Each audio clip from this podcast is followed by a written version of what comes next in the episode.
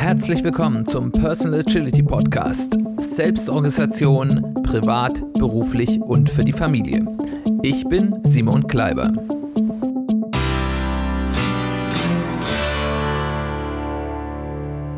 Herzlich willkommen zu einer weiteren Folge des Personal Agility Podcasts. Schön, dass du eingeschaltet hast. Schön, dass du wieder dabei bist. Wir haben heute mal wieder eine Folge aus unserer Serie Agility from First Principles, wo wir uns die der Agilität zugrunde liegenden Prinzipien und Praktiken mal ein bisschen genauer anschauen, die erläutern und auch darauf schauen, was für einen Nutzen die denn in der persönlichen Agilität haben. Und heute beschäftigen wir uns mit dem letzten der wirklich großen und entscheidenden Prinzipien. Ich hatte das ja schon erklärt. Wir haben einige sehr entscheidende ähm, Prinzipien, aber auch einige, die wichtig, aber nicht ähm, entscheidend sind. Und das ist das letzte der wirklich grundlegenden Prinzipien, ohne die eigentlich Agilität nicht denkbar ist. Und dieses Prinzip, mit dem wir uns heute auseinandersetzen wollen, ist Empirie. Was ist Empirie?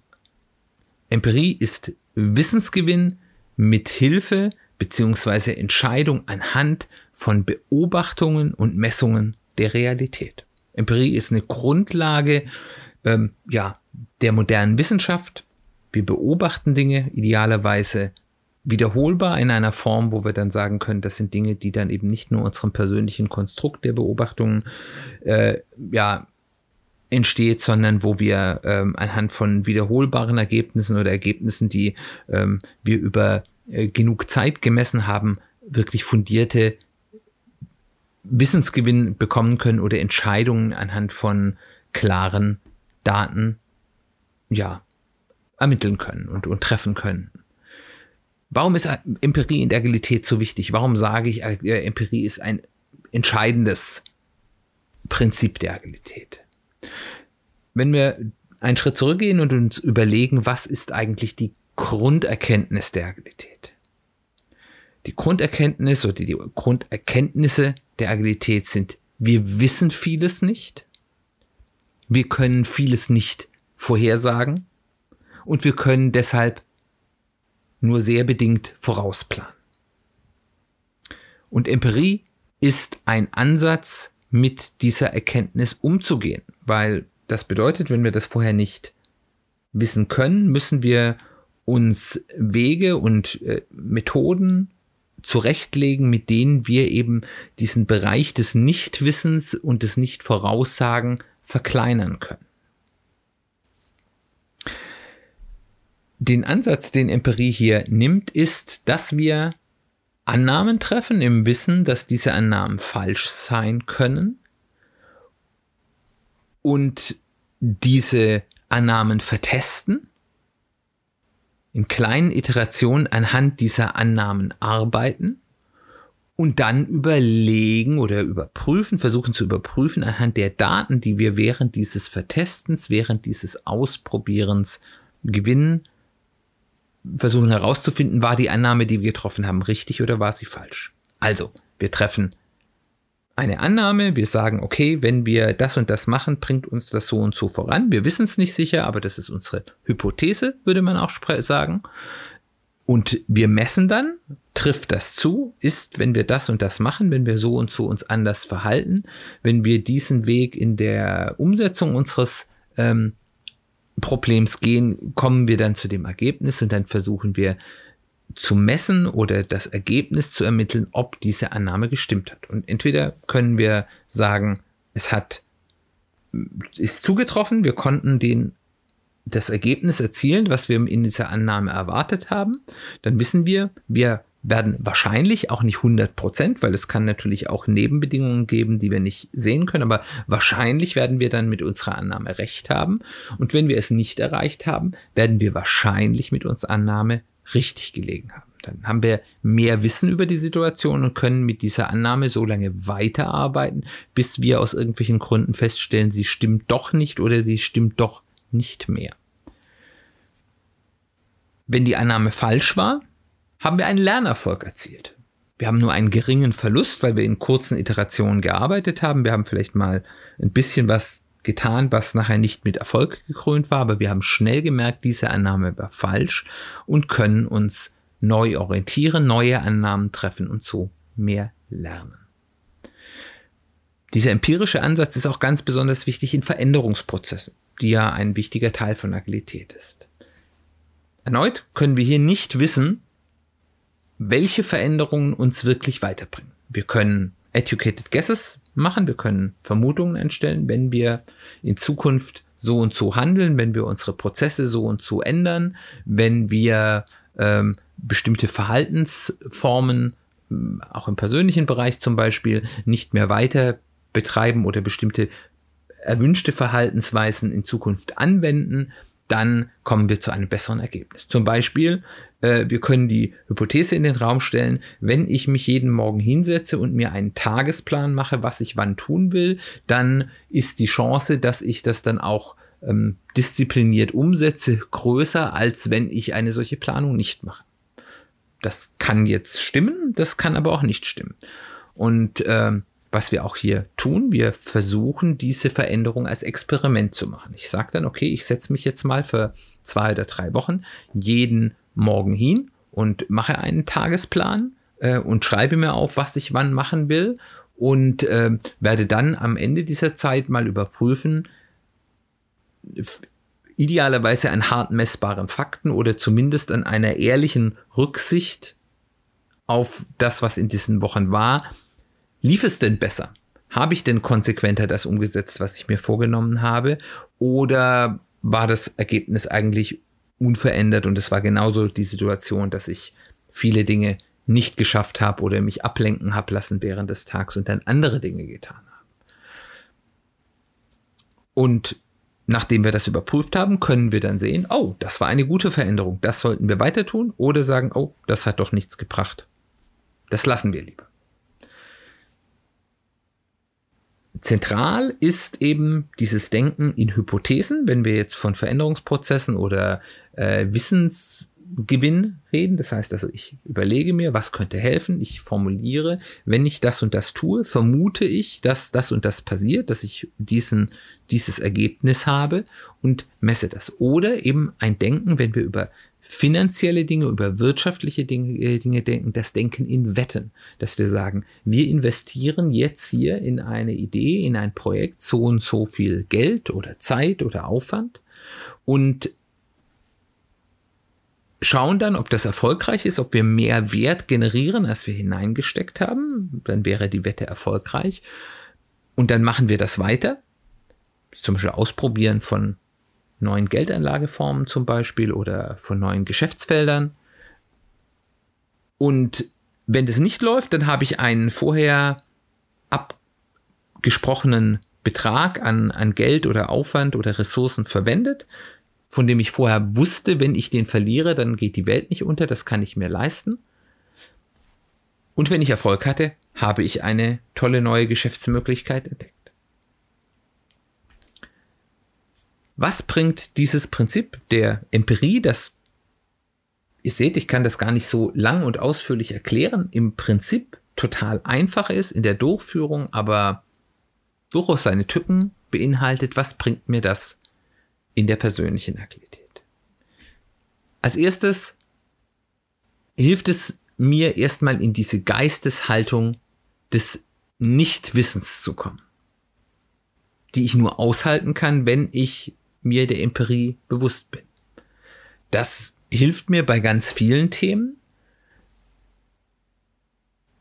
Das hilft mir, neue Wege zu finden, die ich vielleicht vorher nicht kannte, weil ich eben nicht das Gefühl habe, ich muss es alles schon vorher wissen. Aber es ist zum Beispiel auch hilfreich im Familienumfeld, wenn meine Kinder ja interessante, kreative, neue Ideen haben, wie man den Dinge machen könnte dann, dann bin ich natürlich immer versucht, als Erwachsener zu sagen, nee, nee, das funktioniert nichts, ich habe hier den richtigen Weg.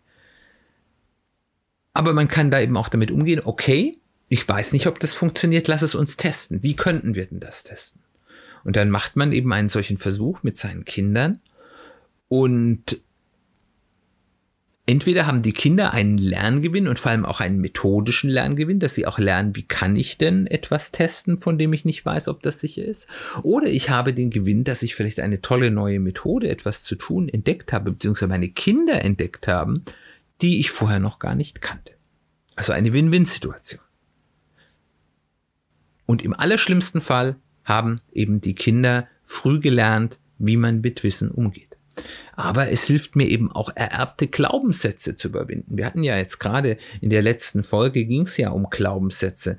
Wenn wir aus der Herkunftsfamilie bestimmte Arten, man muss Dinge so und so tun und nur und das ist der richtige Weg, kann ich sie eben mit dieser Geisteshaltung des Nichtwissens, wo ich sagen kann, ich kann das gar nicht wissen, ob das der einzige Weg ist, mich dann eben auch trauen, mal zu sagen, okay, ich stelle jetzt mal die Hypothese an, das, was mir hier von klein auf beigebracht ist, stimmt überhaupt nicht. Und ich habe hier einen Weg, wie ich das in einem sicheren Umfeld vertesten kann und ausprobieren kann, ob es vielleicht nicht auch anders geht.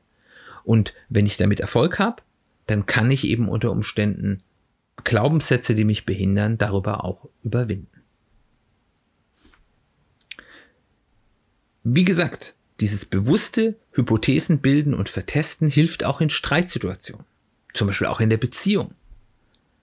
Man kennt das ja, man hat so, wer hat Recht Argumente. So, ich weiß es aber besser und so wie ich es mache, ist es richtig. Oder, nee, das hilft uns ja gar nicht. Wo soll uns das denn hinbringen?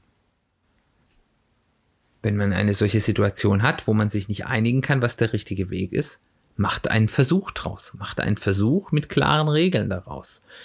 Wir sagen, wir probieren das jetzt mal aus ein paar Tage, ein paar Wochen und dann schauen wir uns an, ob das das gebracht hat. Dann kann man sich den ganzen Streit, was ist der richtige Weg, sparen, sondern sagen, okay, ich lasse erstmal gelten, was du glaubst, was richtig ist. Du lässt gelten, was ich glaube, was richtig ist und wir schauen, was der bessere Weg ist. Und am Ende haben wir eine gemeinsame Erkenntnis erzielt und müssen uns nicht darüber streiten. Last but not least hilft uns ein solcher Ansatz, mit dieser Geisteshaltung des Nichtswissens und dem Handwerkszeug der Empirie uns auch dazu, mehr Dinge auszuprobieren. Wenn wir sagen, okay, das und das möchten wir gerne mal ausprobieren, ich weiß noch nicht, ähm, ob das das ist, was ich gerne machen will, aber ich probiere es einfach mal aus und ich muss mich nicht entscheiden, ich möchte das jetzt für den Rest meines Lebens tun, sondern ich sage, ich probiere diese Tätigkeit jetzt mal aus, ob die mir Spaß macht, ob ich da gut drin bin. Ähm, mache mir aber auch eine klare Zielsetzung. Was, was müsste denn gegeben sein, dass ich sage, das ist was, was ich hm, dauerhaft beibehalten will?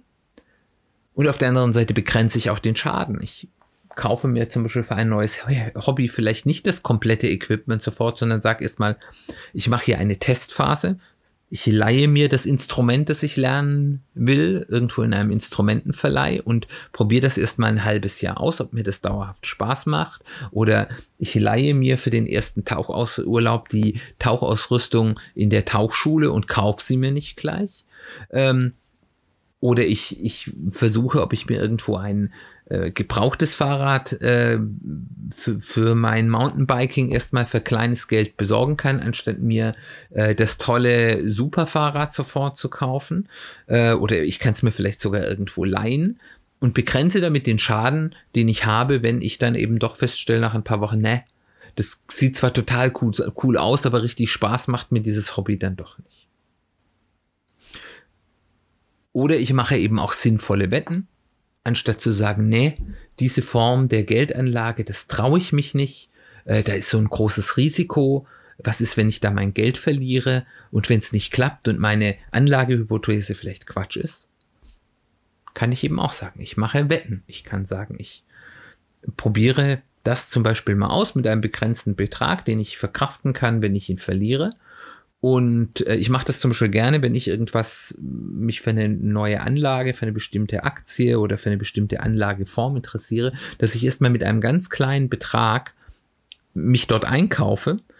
Ähm, also erstens kann ich es damit ausprobieren und zweitens führt es damit, dass ich, wie das so schön heißt, Skin in the Game habe. Das heißt, die Sache ist mir nicht mehr egal, weil ich habe da ja Geld rein investiert. Das zwingt mich in meinem Unterbewusstsein dazu, mich mit der Sache auch wirklich zu beschäftigen und mir das genauer anzuschauen. Ich zwinge mich also dazu, mit zu einer Wette, die ich mache, auch meine Aufmerksamkeit auf so etwas zu richten. Ich zwinge mich natürlich nicht wirklich, aber es ist ein kleiner Trick, um damit umzugehen. Ihr seht, Empirie ist ein ganz einfaches Prinzip, was man ein bisschen üben muss in der Umsetzung, aber wenn man das mal getan hat und auch die Schritte wirklich dann durchgeht, zu sagen, das will ich ausprobieren, das ist meine Vermutung, das ist mein erwarteter Outcome, den ich sehen wollen würde, wenn meine Annahme richtig ist. Ich probiere es aus, ich begrenze den Zeitraum und unter Umständen auch das Exposure, also die, das Risiko, das ich gehe äh, mit diesem Versuch und am Ende dieses Versuches oder dieser Wette weiß ich mehr, habe was gelernt in die eine oder andere Richtung. Ich hoffe, das ist etwas, was spannend für euch ist, was ihr vielleicht in eurem Alltag auch ausprobieren könnt, konntet. Vielleicht macht ihr das auch schon. Wenn ihr das schon tun konntet und damit interessante Erfahrungen gemacht habt, teilt es doch mal mit mir, erzählt mir, was für interessante Versuche oder äh, Wetten ihr gemacht habt im privaten Umfeld oder vielleicht sogar im Familienumfeld. Das finde ich ganz spannend, auch mit, mit Kindern oder in der Partnerschaft. Äh, das würde mich total freuen. Ihr erreicht mich über soziale Medien, über E-Mail über die Website des Podcasts www.personal-agility-podcast.de. Da findet ihr auch die Show Notes, in denen sich auch die ganzen Social Media Adressen finden, wenn die nicht dort verfügbar sind, wo ihr Podcasts hört. Ich würde mich total freuen. Wenn euch der Podcast gefallen hat, wenn das interessant ist, was ich hier erzähle, dann seid so lieb, empfehlt mich weiter im Freundeskreis, im Familienkreis, im Kollegenkreis, über Social Media. Das hilft mir einfach, dass der Podcast ein bisschen bekannter wird, ich ein paar neue Hörer gewinnen kann. Das würde mich hier mir total freuen. Ebenfalls helfen könnt ihr mir, die Sichtbarkeit des Podcasts zu erhöhen, indem ihr mir ein Review da lasst, entweder dort, wo ihr Podcast hört, wenn es dort eine Review-Funktion gibt, oder auf Apple Podcasts, iTunes. Ähm, das ist so die wichtigste Plattform. Oder ihr, wenn ihr einen Spotify-Account habt, egal ob ihr den jetzt zum Podcast hören benutzt oder nicht, egal ob der jetzt ein bezahlter Spotify-Account ist oder ein freier, ihr könnt mir dort einfach ein Abo auf meinem äh, Podcast dalassen. Kostet nichts, hat keine Auswirkungen für euch, ähm, aber es sagt dem Algorithmus, oh, das ist ein interessanter Podcast, den kann ich vielleicht anderen Leuten noch empfehlen und das wäre sehr hilfreich für mich. Wenn es euch gefallen hat, würde ich mich freuen, wenn ihr das nächste Mal auch wieder einschaltet. Das nächste Mal, und jetzt habe ich mich vorher vertan, in der nächsten Folge erst reden wir über die Glaubenssätze. Äh, in einer weiteren Folge zum Thema Selbstcoaching. Was sind Glaubenssätze? Woher kommen sie? Und wie kann ich mit ihnen arbeiten? Äh, in einem Selbstcoaching-Kontext. Ist ein ganz spannendes Thema. Würde mich freuen, wenn du wieder einschaltest.